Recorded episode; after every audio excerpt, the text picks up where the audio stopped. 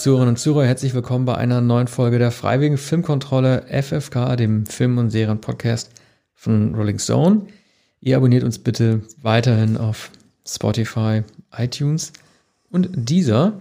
In der heutigen Folge sprechen Arne Wielander und ich über Greyhound, der neue Kriegsfilm von Tom Hanks unter der Regie von Aaron Schneider, den keiner kennt, aber über den wir trotzdem gleich sprechen der eigentlich im Kino hätte anlaufen sollen, aber aufgrund von Corona äh, nun ähm, auf Apple Plus seine Premiere gefeiert hat, so wie viele Kinofilme den Weg dann schneller ins Streaming gefunden haben, weil keiner mehr in die Kinoseele gehen kann. Ja, nun weiß ich gar nicht, wie ich anfangen soll mit diesem Film Greyhound, in dem Tom Hanks den, äh, also äh, beruht auf einer wahren Geschichte, den äh, Kapitän eines Kriegsschiffs spielt, der eine Handelsflotte der Alliierten im Zweiten Weltkrieg, ich glaube 1942, durch den äh, Atlantik eskortieren soll und immer in Gefahr läuft, von ähm, deutschen U-Booten angegriffen und versenkt zu werden. Äh, auf mich wirkte der Film so ein bisschen wie komplett von einer Second Unit ähm, gedreht, was damit zu tun haben kann, dass ähm, äh, dieser Aaron Schneider, man musste sich mal so ein bisschen reinlesen in seine Filmografie, man kennt eigentlich so gut wie nichts, was er gemacht hat, außer dass er an James Camerons Titanic von 1997 mitgemacht hat, was ein bisschen wahrscheinlich seine äh, Affinität zu Wasser oder das, was Tom Hanks sich vielleicht unter ihm vorgestellt haben könnte, nämlich sich mit dem Sujet auszukennen und zu wissen, wie er mit Wassermassen hantiert, auskennt. Das alles spielt in diesem Film keine Rolle, weil er aussieht, als wäre er komplett am Computer generiert äh, äh, worden. Das ist so ein Problem mit Kameramännern. Also ich sage ja immer, wann immer Kameramännern wann immer Kameramännern oder vielen Kameramännern aus dem Actionfach zugetraut wurde, dass sie sehr gut auch mit Schauspielern was anfangen könnten und dadurch auch Regie machen durften, ging es doch meistens immer schief. Ich sag nur zuletzt Wally Pfister, der Kameramann von Christopher Nolan, oder Jan de Bonn, der dann irgendwie Speed machen durfte, Speed 2. Das ist alles irgendwie nichts geworden und es ist halt auch überhaupt kein Schauspielerfilm und das tut mir auch so leid für Tom Hanks, der irgendwie große Erwartungen gehabt hat, nochmal jetzt mit über 60 nach Private Ryan und nach Band of Brothers irgendwie generell in dem Sujet irgendwie was anzustellen. Also ich bin ja kein großer Fan von Dunkirk von Nolan, aber nur um das nochmal als Beispiel zu nehmen, das ist ein Film, wo du jederzeit die Haptik, die Echtheit der, ähm, der Schiffe, der Flugzeuge und so weiter gespürt hast. Das wurde nicht einfach nur irgendwie von der Greenscreen gedreht, sondern das ist echtes Material, mit dem hantiert wurde und das gefährlich hantiert wurde. Und dieser Film sieht, sah für mich so ein bisschen aus wie so ein, wie so ein Action-Adventure am Computer. Ja, Jetzt können wir die Sendung gleich wieder beenden. Ja, ich, das ich meine Monologe am Anfang. Also, ja. es ist noch nicht alles gesagt, aber du hast das Wesentliche schon aufgezählt, die, die wesentlichen Makel. Ich habe mich bei der Ansicht des Films vor einigen Tagen schwer erkältet. Es ist das schwere Wetter, es ist der Regen, der immer zu fällt, die schwere See, die Stürme. Und äh, jetzt bin ich etwas belegt. Man wird es vielleicht hören. Ja, der Film ähm, müsste eigentlich ein Kammerspiel auf Wasser sein. Er müsste ein ähm, er müsste ein Schauspielerfilm sein, er könnte ein Schauspielerfilm sein, ist es nicht. Er ist aber auch kein Actionfilm, er ist ein Hybrid. Man äh, sieht kaum U-Boote, abgesehen von den computergenerierten, die so auftauchen, ungefähr wie der weiße Hai, über den wir kürzlich gesprochen haben. Man sieht ähm, sehr selten überhaupt andere Seeleute, später auf einigen der eskortierten äh, Frachtschiffe, aber auch davon nur wenig. Man, man sieht äh, einige Schiffe ein, äh, dieses Begleitkommandos, man ahnt, dass äh, Frachtschiffe und auch wohl Passagierdampfer da ähm, beschützt werden. Davon sieht man wenig. Ganz am Ende gibt es dann einen Jubel an, an Deck eines Schiffes und das ist dann der Dank für den von Tom Hanks gespielten Kapitän der Greyhound, dessen erste Überfahrt das ist. Also man, man denkt lange Zeit, das müsste doch, wenn ich recht aufgepasst habe, wird es nicht, wird es lange, lange im Film nicht gesagt, dass es die erste Überfahrt dieser Art ist, eines älteren, sehr erfahrenen Kapitäns, der ja ein Commander ist. Wenn, ähm, ist ja kein äh, Handelsschiffkapitän der für den Krieg. Wir sprechen hier vom Jahr 41, 42. Ich glaube 42. Ich, ja äh, der äh, rekrutiert wurde, sondern äh, er hat einen militärischen Rang. Es gibt folglich auch alle militärischen Anweisungen, also nicht nur nautische Anweisungen, die üblich sind auf dem Schiff, star starre Hierarchie natürlich, sondern eben auch das militärische Kommando ähm, Hanks hat eine große Mütze, kennen wir schon von Captain Phillips. Da ist er ein äh, Handelsschiff-Kapitän. Äh, ja, aber du hast den Unterschied ja gerade angesprochen. Ich meine, ähm, es ist seine erste Überfahrt und das macht diese Figur sofort uninteressant, weil wenn du als älterer Mann deine erste Überfahrt hast, da fragt man sich doch, das ist zu spät, es kommt zu spät in seinem Leben. Also entweder du bist ein sehr junger Mann und machst deine erste Überfahrt, dann fiebert man mehr mit. Oder du bist ein Veteran des Weltkriegs und dann denkt man, das könnte auch seine, deine letzte der vielen Reisen sein, weil er stirbt. Aber sozusagen, gut, man muss sich der historischen Begebenheiten bedienen, man darf da nichts irgendwie dazu äh, finden. Man hat sich halt entschlossen, diese Figur in den Mittelpunkt zu stellen. Aber für mich war der Einsatz dieser Figur einfach nicht groß genug, wenn du als alter Mann deinen ersten Einsatz machst. Ja. Das ist ja irgendwie, das, das hat ja, das hat ja überhaupt keine Fallhöhe. Ja. Das hat äh, dementsprechend auch kein Suspense-Moment. Na, es spielt in dem, in dem Film ja auch keine Rolle. Also es ist nicht wie der äh, schon alte die ältere Humphrey Bogart in einem seiner letzten Filme, die Kane war ihr Schicksal. Da ist er ein alkoholkranker Kapitän, übrigens nicht eines Kriegsschiffs natürlich, aber die Meuterei findet statt, weil er ein unleidlicher, ein äh, auch ungerechter Kapitän ist mit viel Erfahrung, der aber auch aufgrund seiner Krankheit und auch seiner äh, und äh, heute sagt man ja über, äh, weil er überfordert ist, ähm, die Mannschaft schlecht behandelt, schließlich in Meuterei äh, provoziert und später kommt es zur Kriegsgerichtsverhandlung und so weiter.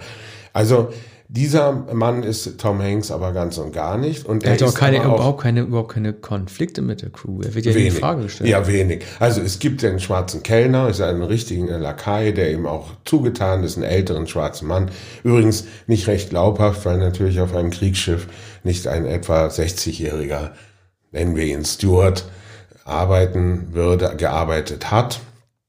Später kommt dann ein jüngerer Mann bei, bei einem der Bombenangriffe, Flugzeugangriffe, äh, wird dieser das ist natürlich, nehmen wir jetzt vorweg, aber mhm. es ist nicht sehr entscheidend. Es ist ein sentimentales Element in dem Film. Ja, dass, weil die, guck mal, dass der, dass ja. der, der äh, stirbt. Der Kellner, ähm, das ist normalerweise, Arne, wenn du so ein, äh, es gibt ja diese bedeutende, oder ist als bedeutend intendiert gewesen, diese Szene, in der nach einem gefährlichen Einsatz mit einigen Toten kommt ein Schnitt und dann sieht man sofort das prachtvolle Essen, das dem ähm, Kapitän Hengst dann irgendwie serviert wird. Das soll natürlich zum Ausdruck bringen, dass es so eine Art äh, Hierarchie gibt, in dem Schiff, in dem einige besser behandelt werden als andere aufgrund des Dienstgrads und so weiter.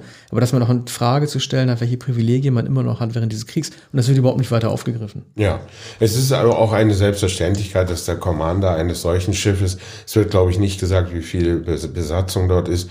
Äh, es handelt sich aber um einen Zerstörer, also muss man von, von mehr als 200 Besatzungsmitgliedern ausgehen. Ähm, starke Kanonen ist auch das Flaggschiff die, dieser, dieses Escorts. Ich, ich, ver, vermisse, äh, oder sagt man Escort, ja, Escort.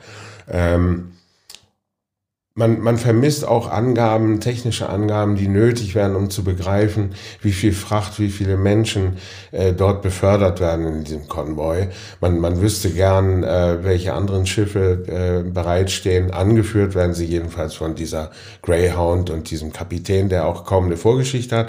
Und da ich das sage, muss man sagen, es wird in, in, in einer Art von, von seiner Frau erzählt, die, die Vorgeschichte, sehr, sehr kurz, sentimental, kitschig. Unmittelbar vor der Abfahrt wird Elizabeth Shue, die berühmte Schauspielerin, die schon einen Cocktail mit Tom Cruise in den 80er Jahren gespielt hat und ihre allergrößte Rolle in Leaving Las Vegas von Mike Figgis neben Nicolas Cage. Und Link der Butler nicht zu vergessen. Ja, gut, ich kenne diesen Film nicht. Ich weiß aber, dass es, dass es, ihn gibt. Der hätte ein 86er Special. Ja, in, für Leaving Las ja. Vegas wurde sie für den Oscar nominiert. Sie ist jetzt schwer zu erkennen, ist natürlich 25 ja, Jahre später. Man du, hat sie nicht mehr sehr oft gesehen. Ich will, will nur eins sagen ja. zu dieser Verbindung der beiden, bevor sie abreisen. Ähm, da ich ähm, viele Kriegsfilme kenne, vor allem aus den 40er und 50er Jahren, äh, dachte ich sofort an, an den Abschied von William Holden und Grace Kelly in einem Film, der Die Brücken von Tokyo Ri heißt, von 1953. Und es ist genau dieses, ähm, die Unentschlossenheit, äh, er muss gehen, er muss sich verabschieden. Sie steht am Kai oder wenn nicht am Kai, gibt es ein letztes Treffen im Restaurant. Hier wird nur einmal, glaube ich, später in einer Rückblende darauf rekurriert. Der Mann hat also keine individuelle Geschichte. Er wird eigentlich nur als Kapitän gezeigt. Das ist natürlich etwas, das Tom, dass man Tom Hanks glaubt. Als er, kann, er kann alles spielen. Ja. Er, ist, er war brillant in äh, Captain Phillips. Ähm, Er macht ja aber, guck mal, in diesem, diese, diese Dialogszene mit, mit Elizabeth Shue. Also ich habe es selten erlebt, dass ähm, normalerweise muss sich eine Handlung ja oder die Emotion von selbst erklären, ohne dass es offensichtlich so ausgesprochen wird. Wenn Tom Cruise ihr jetzt sagt in dieser Szene, ich möchte diese Fahrt unbedingt überstehen, damit ich wieder bei dir sein kann, dann verbalisiert er das, was wir als Zuschauer längst hätten erkennen müssen. Das ist ein ganz schlechtes Drehbuch. Das sind so Sachen, die normalerweise, das würde man so als in, äh, Klammersätze oder irgendwie so als so, so, so Nudging für äh, Zuschauer normalerweise anwenden, damit die verstehen, wo es geht, aber das darf eine Figur ja nicht aussprechen. Und diese Art von, von Dialogschwäche, die überträgt sich leider auch auf, zum Beispiel auf die militärischen Kommandos. Ich bin, bin echt kein Experte in Militärkommunikation, aber ich stelle mir das ziemlich schwierig vor, wenn du als Kapitän auf so einem ähm, Zerstörer immer darauf angewiesen bist, zur richtigen Zeit am richtigen Ort in der Kabine zu stehen, mit dem Scheibenwischer da vor deinem Gesicht, um dann zuzuhören, wenn einer der Ausguckleute, die halt zuruft, wenn diese Mars rufen, da kommt ein Torpedo angefahren. Das muss über Funk doch anders funktionieren. Und das zeigt einfach auch, wie schlecht mit den Räumlichkeiten ähm, in diesem Film umgegangen wird. Die besten Kriegsfilme, die sozusagen auch ähm, das Schiff oder den Panzer oder das Flugzeug, in dem es geht, in den Mittelpunkt stellen, die finden auch immer in beengten Räumen statt. Ich sage nur, das Boot, dann äh, Fury, dieser Panzerfilm mit Brad Pitt, da hast du klare Anweisungen zwischen abgesteckten Teams, wo du sicher sein kannst, dass jede Nachricht jeden auch erreicht und dementsprechend dann auch militärisch gehandelt wird. Da kommt mir das so vor, als wenn das alles so Busfahrer, die so auf einer belebten Straße fahren und gerade mal zufällig mitbekommen, dass sie angefahren werden. Ja, also es gibt keine hermetischen Räume, es gibt die Kommandobrücke, es gibt auch die Ansagen aus dem, sagen wir, ähm, äh, aus dem äh, Kesselraum oder aus dem Sonarraum, äh, dass ein Torpedo in Marsch gesetzt wurde oder zwei Torpedos. Und das kennt man aus dem äh, aus, aus äh, das Boot und aus anderen U-Boot-Filmen. Das ist eine unglaubliche Spannung. Nur hier ist das entscheidende Schiff über Wasser, ist nicht unter Wasser, äh, einer anderen Gefahr ausgesetzt und ähm, und es gibt nicht solche äh, beengten Räume, es gibt nicht diese absolute Hermetik und ähm, es gibt nicht den, die Konflikte auf engstem Raum und, und die, die Klaustrophobie. Ähm, man, man, man sieht hin und wieder, wie herumgeeilt wird, wird man in einen anderen Raum geschaltet, man, es wird durch die Gänge gegangen, man sieht sogar die, diese recht großzügigen Räume von Hanks, aber du hast recht, weil man sieht vor allem ein Bullauge äh, mit einem äh, Scheibenwischer, es regnet fast die ganze Zeit. Und er guckt, Hanks guckt äh, melancholisch aus dem Bullauge und, und der, der Scheibenwischer geht. Dann die Ansagen von Torpedos.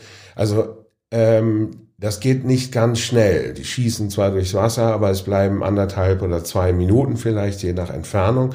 Und hier wird sehr mechanisch gezeigt, dass das Schiff Ausweichmanöver macht. Ein Schiff dieser Größe. Vor allem erkennen sie die auf Sicht, die Torpedos. Ja, kann genau, wahr man, man, genau, man erkennt, man, man verfolgt sozusagen, der Zuschauer Im verfolgt. Sturm auch noch. Ja, oberhalb der äh, Wasseroberfläche sie- oder unterhalb der Wasseroberfläche sieht er den Torpedo, wie, er, wie der knapp unter der Wasseroberfläche aufs Schiff zuschießt.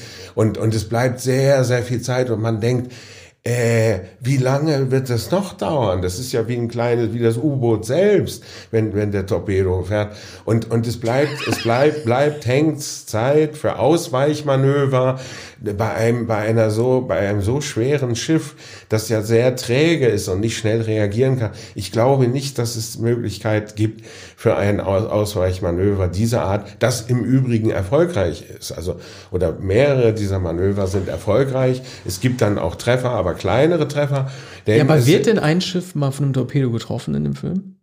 Es wird, es wird, wird, wird Feuer gezeigt. Also Beschuss auch von äh, Flugzeugen. Ja, aber du musst Und- ja, das, und, das, ist ja, äh, das ist ja auch falsch gelöst, weil äh, du musst ja für den Zuschauer, damit er versteht, was ein, was ein Torpedoeinschlag bedeutet, auch mal einen Torpedoeinschlag zeigen, damit man überhaupt versteht, dass ein Schiff sinken kann oder nicht. So ist gar nicht geklärt, ob so ein Kriegsschiff, ob so ein Zerstörer nicht einfach einen Torpedoeinschlag Ja. auch in dicke wegstecken Ja, kann. also es gibt ja spektakuläre Beispiele im Hafen von Pearl Harbor, da äh, ähm, sogar die noch äh, verteuten, dort äh, äh, verteuten Kriegsschiffe nahe, nahezu vollkommen zerstört und versenkt wurden von, von Flugzeugen.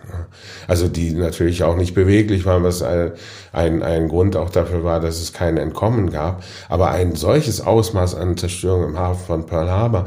Es gibt andere, zu schweigen von dem Film Schlacht bei Midway 75, wo tatsächlich Material, das John Ford und andere gedreht hatten, von der Schlacht bei Midway verwendet wurde. Da sieht man die Sturzflüge äh, japanischer Piloten und man sieht die, äh, man sieht die ähm, Leuchtmunition und ähm, den, den Beschuss der Schiffe. Und da bekommt man einen Eindruck, das ist also ein, ein Film 1975, aber mit Material von 19 ein und äh, von der Schlacht bei Midway, ich glaube 44. Ähm, und, und all dieses, all das realistische, nachvollziehbare fehlt in diesem Film, der vor allem in, in äh, grau, düster und verregnet ist. Der Regen natürlich. Aber ist ein Computer. Weil man ja, ja genau. Laufen weil, dieses ja, Wetterblau-grau. Schlierig und neblig. Warum? Damit man, damit nicht etwas eindeutig gezeigt werden muss. Damit alles ungefähr bleibt. Ein bisschen ist es auch so bei Dunkirk, aber du hast recht. Material, äh, Eisen, die, die ganze Materialschlacht wird, wird natürlich haptisch gezeigt, ähnlich wie in äh, Saving Private Ryan ja, von Steven Spielberg. Das ist ja auch ein ungeschriebenes ähm, Gesetz, dass sich schlechte Effekte besser darstellen lassen, wenn du alles in Regen und in der Dunkelheit zeigst. Je heller du das Bild machen musst, desto schwieriger wird es, gut glaubhafte Effekte darzustellen. Und gut, wahrscheinlich ist das Wetter halt immer so da gewesen. Vielleicht gab es auf der auf rauer See dann meistens immer Nachtangriffe und so weiter. Aber es wird überhaupt kein Orientierungspunkt hergestellt. Man erkennt zu keiner Zeit, wie groß die Flotte ist, die beschützt werden muss. Man erkennt zu keiner Zeit, wie viele Schiffe sie beschützen. Und man verliert auch irgendwann den Überblick, wie viele U-Boote dort angreifen, ob es eins ist oder nicht.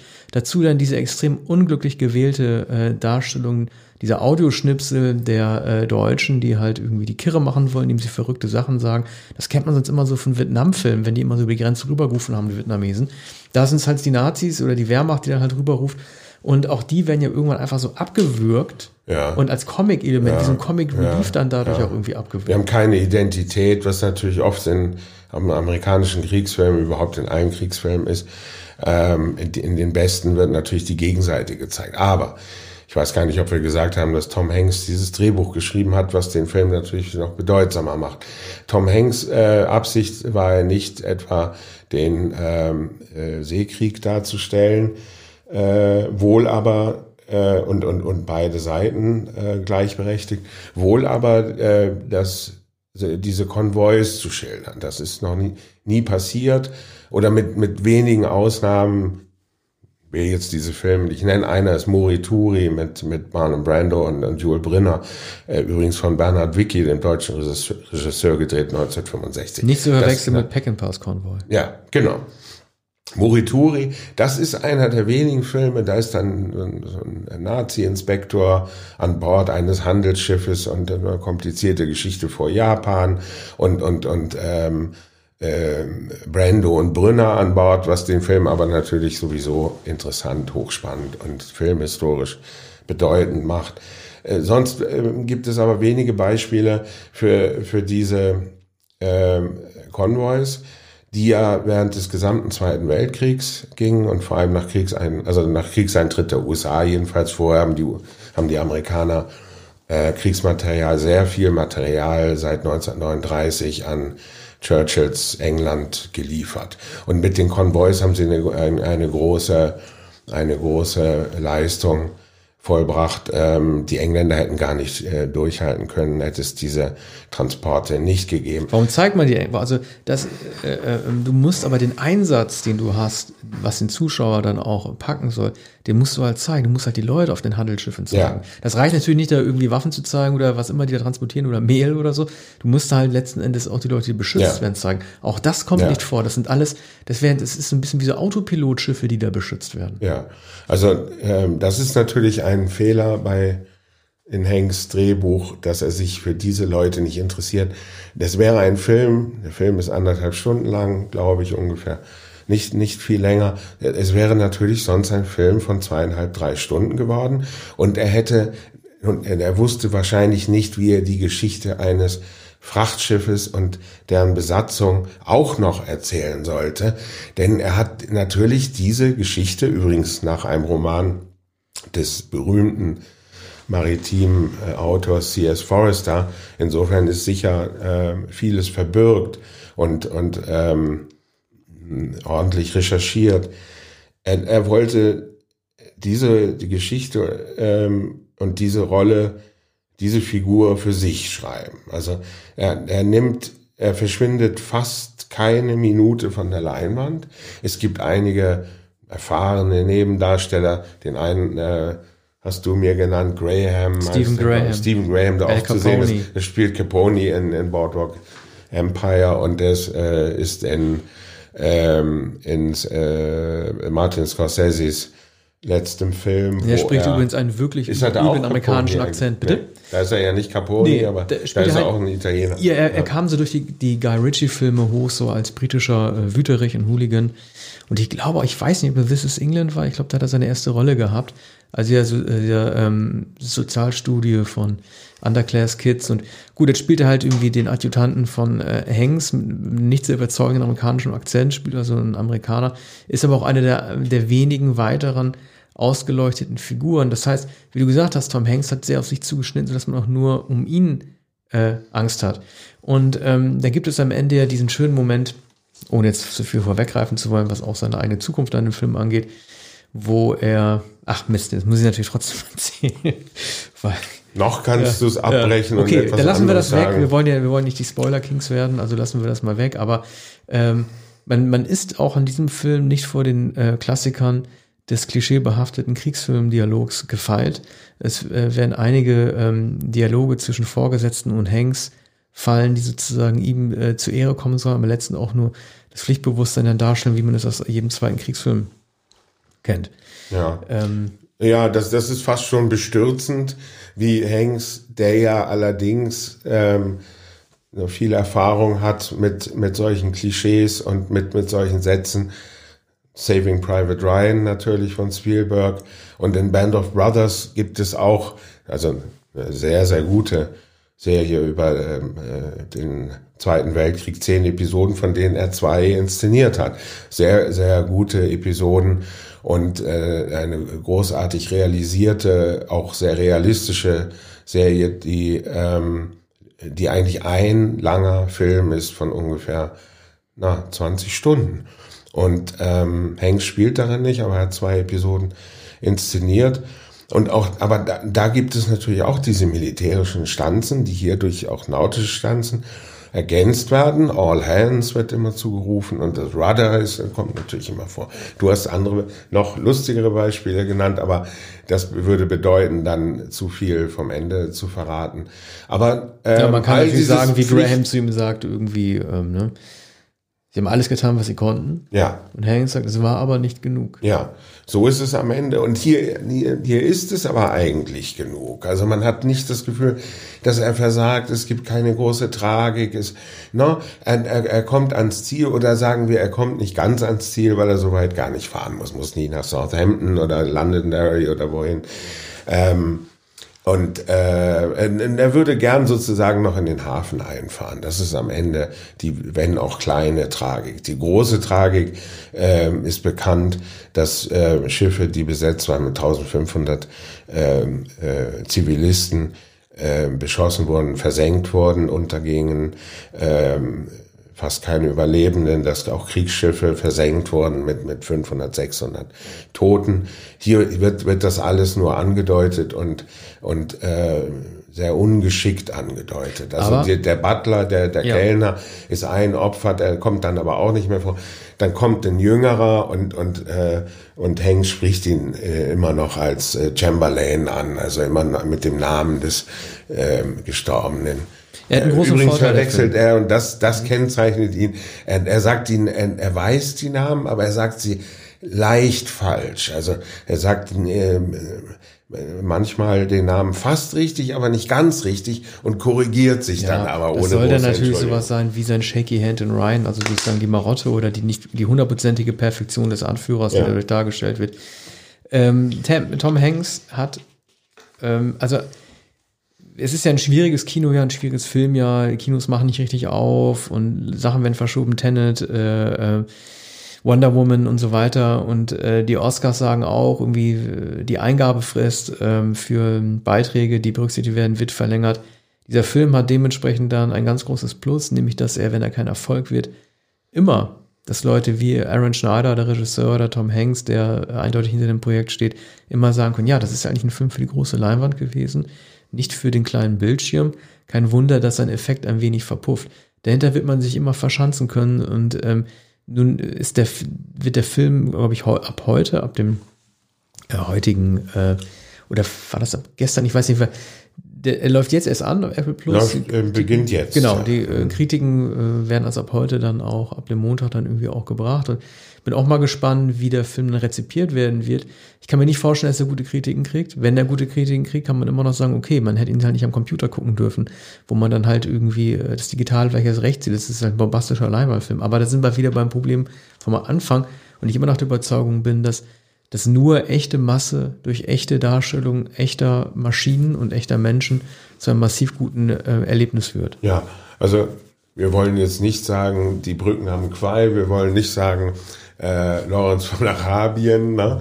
und, und nicht mal äh, Spartacus, aber es, es hätte, wäre etwas mehr möglich gewesen. Es ist, kein, es ist kein bombastischer Film für die große Leinwand, weil es überhaupt kein epischer Film ist. Es wird eine kleine Geschichte erzählt, natürlich mit, mit großen Ausmaßen, aber es ist nun wahrlich keine Menschheitsgeschichte. Es soll exemplarisch ein Konvoi, äh, also wenige Tage im Jahre äh, 1942 gezeigt werden. Das wird auch erfüllt. Man bekommt einen vagen Eindruck, aber äh, es wurden so viele Chancen vergeben, weil Tom Hanks ähm, äh, den Tom Hanks Film daraus gemacht hat, den Captain Phillips 2 Film, den Aufopferungs-, Pflichterfüllungsfilm. Übrigens ist es ein gläubiger, ein betender Kapitän, wie, wie wir am Ende auch noch sehen. Ähm, und dann ist natürlich die Dankbarkeit der wahrscheinlich auch computergenerierten äh, Figuren an, an Deck des Schiffes. Also als er schon gar nicht mehr damit rechnet, wird dann plötzlich geklatscht und, und, und wenn er abdreht, dann begreift er. Und das ist immer äh, die, ähm, die Konklusion der Kriegsfilme äh, warum wir kämpften. Er verstehe, er begreift, warum man gekämpft hat und es hat sich gelohnt. Das ist aber mit der Vorbereitung von 18 Stunden in der letzten Episode von Band of Brothers, als sie in Berchtesgaden dann auf einem Sportplatz sind, auf einem Rasenstück und es kommen die Protagonisten zum Baseball. Ja, du kriegst das Lob auch durch ja. deine Leute und nicht durch die Kapitäne, also durch die Vorgesetzten. Darauf kommt es ja doch an. Ne? Deswegen wird Hanks ja auch irgendwie so berührt sein äh, äh, vom, vom Lob der Crew das ihm wichtiger ist als nur derjenigen Admirale, die er nur über Funk kennt. Ja, ne, die, die Admiralität oder wer, wer immer, wer auch immer äh, da Anweisungen gibt, äh, hat ja keine Bedeutung. Nein, es muss das Volk sein, es müssen die Menschen sein, auch die eigenen Leute. Mhm. Und äh, es gibt aber an, äh, zu keinem Zeitpunkt Zweifel an Hanks Pflichterfüllung, an seine Eignung. Und äh, der ist auch gar kein so pathetischer Kapitän. Also wenn wir an den pathetischen Kapitän denken, Gregory Peck in des Königs Admiral, das ist ein, ein, ein wirklich linkelnhafter Anführer und der hat auch den, den größten Dreieckshut. Ne? Dagegen ist Hanks wieder mal der Mann äh, der, der Leute. Ja, genau. Er ist der, der, der, der, der Jedermann der amerikanische Jedermann. Und als solchen sieht man ihn ja auch wieder gern. Ich dachte manchmal, wir sehen hier den späten Bruce Springsteen vermählt mit dem späten Billy Joel. Ne? Eine so herzige, treuherzige Gestalt. Ja, mir muss es nicht, ich bin ja, mir muss es nicht verkaufen. Ich bin immer Befürworter von Tom Hanks. Ich bin immer der Auffassung gewesen, dass er einer der größten ist, die wir haben, gerade weil er so ein, ein alltäglicher Typ ist. Deswegen glaube ich ja auch, die, die Abneigung, die ihm entgegenschlägt, äh, hängt ja damit zusammen, dass viele nicht ertragen können, dass jemand, der so alltäglich wirkt, normal ist, wie er ein Star werden kann. Ne? Ich nenne ihn ja auch immer den äh, Phil Collins des Films oder umgekehrt, Phil Collins ist der Tom Hanks der Musik, weil das halt Menschen sind, deren vermeintliche Durchschnittlichkeit für viel so unerträglich ist, weil man dann immer wieder denkt, es muss schon, wenn, ein richtiger Star sein, der sich wie ein Star aufführt, der aussieht wie ein Star, damit er ein Star sein darf. Trotzdem waren wir beide ein bisschen enttäuscht von diesem Film, aber äh, wir geben ja Tom Hanks immer wieder eine Chance. Ja, und sind froh, dass er überhaupt noch da ist. Er war ganz früh mit seiner Frau bei Dreharbeiten in Australien erkrankt am Virus und ist längst wieder genesen. Okay, dann ähm, eine kürzere Sendung diesmal für einen kürzeren Film und bis zum nächsten Mal. Bis demnächst. Danke. Tschüss.